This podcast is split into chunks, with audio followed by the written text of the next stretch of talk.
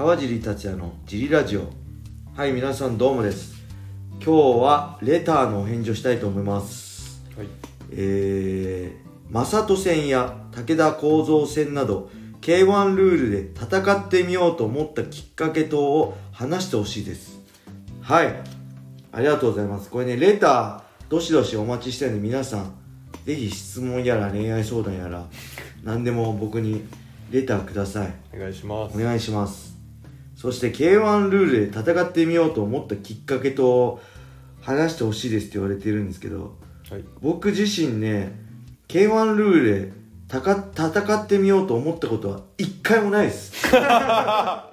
これねでも勘違いしてますね。僕が戦いたいって言ったんじゃないんですよ。え。これ2008年のあれいつでしたっけ？ DREAM 5?7 月だっけエディ・アルバレス戦で DREAM ライト級グランプリ準決勝でエディ・アルバレスにぶっ飛ばされた後休養してて、まあ、つ次の試合ちょっとね KO されたから8月中とか休んでて次の試合大晦日かなってなって大晦日がね近くなった頃にオファー来たのがね武田幸三戦だったんですよ。川尻君次武田幸三戦どう？ってー、はい。でねあのそこにはね MMA っていう選択肢がねなかったんです。武田幸三さんとやるか、はい。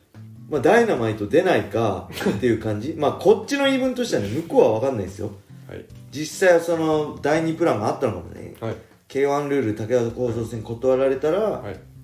MMA この相手でみたいなあったのかもしれないですけど僕的には、まあ、エディ・アルバイスに負けて、はい。もう次負けらんない次相手えまあもともと選ばないですけど選ぶことなんかできないみたいな感じの状況で武田幸三戦が来てもういやえ出るか出ないかみたいな感じみたいな。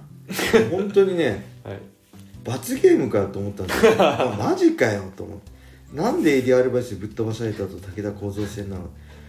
武田幸三さんすごかったんですよ当時ね。ラジャーのチャンピオンになってタイ人ローキックとかフックでぶっ飛ばしてめちゃくちゃ強いのしその一番強い時は僕見てたからファンとしてもうねとにかく怯えて怖くてねもう絶対やりたくないと思ったんですけど、はい。とにかくか職業格闘家だから戦わないと飯食っていけないんで、もう半分いやいやもう罰ゲームかのごとく受けたのが真相だったんですよね。はい。でけどそれまあ運よく武田戦勝っちゃってはいまあそしたら流れ的にはほら解説者の正人がマー君がこうムスみたいな怒っちゃったみたいな感じでその流れ的に次正人戦みたいな流れができてまあ本当ね武田戦決定でこう転がったボールがもういつも僕ボールに例えるんですけどはい。もうボール転がした後転がっていくだけなんでボールが転がってその流れに身を任せてたら正人戦がこう正人戦がこう近づいてきたっていうか正人戦に行き着いたみたいな、はい。で正人と戦えるってなってさはい。断る人いないじゃないですか。そうです格闘家だったら強い相手と戦いたいし、はい。まあ K1 チャンピオンでしたかね当時、はい。K1 最強の男と戦えるって言って、はい。まあ、断る人いないと思うんですよ。はい。なんで僕自身もねあのまあもちろん土俵はね相手の土俵で分が悪いのは分かってるけどやっぱり強い相手と戦えるチャンスなんてなかなかないしまあ勝てば得るものはもうめちゃくちゃ大きいしはい。仮に勝てなくても得るもの大きいな自分のね経験とか、マサと戦ったっていうねその、ブランドも含めてはい。得るものは大きいと思ったんでもう断る理由がないんではい。まあ、マサト戦までたどり着いたって感じなんですよね。だからね別に望んだわけじゃないんですよ。しかもまあその前のねマサト戦の前がね、はい。JG カルバンヒーローズのチャンピオンの JG カルバン戦で、あの、まあ、しかも結婚して一発目だったんです。2009年の3月9日に入籍してはい。5月だったんででマサト戦が7月だったんで、はい。結婚して一発目がねヒーローズのチャンピオンで、はい。まあ、今までの自分だったら絶対こう勝てないパターンなんです、はい。チャンピオンとか自分より格上の選手にはせいい試合するけど勝てない川尻達也みたいな。その殻を破りたいっていうのもあったし、はい。うん、ただねめちゃくちゃ緊張したしはい。カルバン戦、はい。まあ、あわよくばこのままなんかカルバン戦ななかったことになって消滅してもうダイレクトでマサト戦になればいいのになみたいな。とやっぱカルバンに負けたら、い。もうこれなかった話になっちゃうんで。カルバンに勝っでてはいの話、はい。マサト戦だったんです。よだもしそこで僕がつまずいたらなかったんですよ、散々武田幸三戦勝ってなんかマサト戦はい。やるが近づいてきてカルバンに負けてはいなくなりましたみたいな、ちょっと切なすぎるじゃないですか。切ないですね。俺っぽいけど俺の人生そういう感じだけど。はい。でか逆に MMA ファンとしては、はい。えなんで川尻なのみたいな。ゴミとマサト見てえよみたいなはい。意見も多々あったんですよね実は、はいなんで僕がもし、まあ、ヒーローズにゴミ上がってああのドリームに上がってなかったけど、い。もし僕がそこにつまずいたら、はい。もしかしたらゴミ戦なんて可能性もあったのかもしれないですけど、絶対そのチャンスを逃したくなかったし、はい。そうやっていいところで勝てない自分の殻みたいのをか破りたいっていう気持ちがあったんで、まあ何としても勝勝ちたかったっていうのもあってはい。でや実際勝った後にはねやっぱめちゃくちゃ嬉しかったし普段ならねあんま判定って嬉しくないんですよ僕。判定って人に決めてもらった勝利ってそんな喜ばないんですけど、でカルバン戦とねあと USC での判定勝利だけはねもう判定でもねもうめちゃくちゃ嬉しかったです、もう夜興奮しすぎてね嬉しくて寝れなかったですね、うん、まあそんな状況でマサト戦で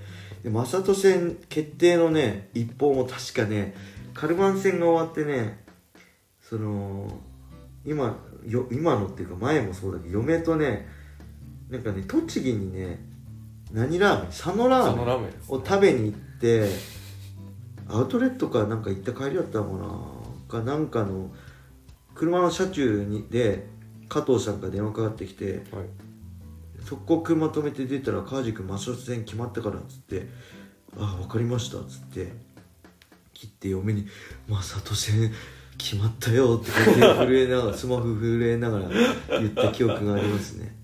はい、そっから怒涛のもう本当にそれが6月頭とかだったんで怒涛の1ヶ月ぐらいだったんですけど、まあ本当に記憶にないぐらいね、あのーの1ヶ月だったんですけどまあなかなかできる経験じゃないですかね。世界最強の違う競技のキ K1 の世界最強の男と戦えることなんてなかなかないはい経験なんで、はい。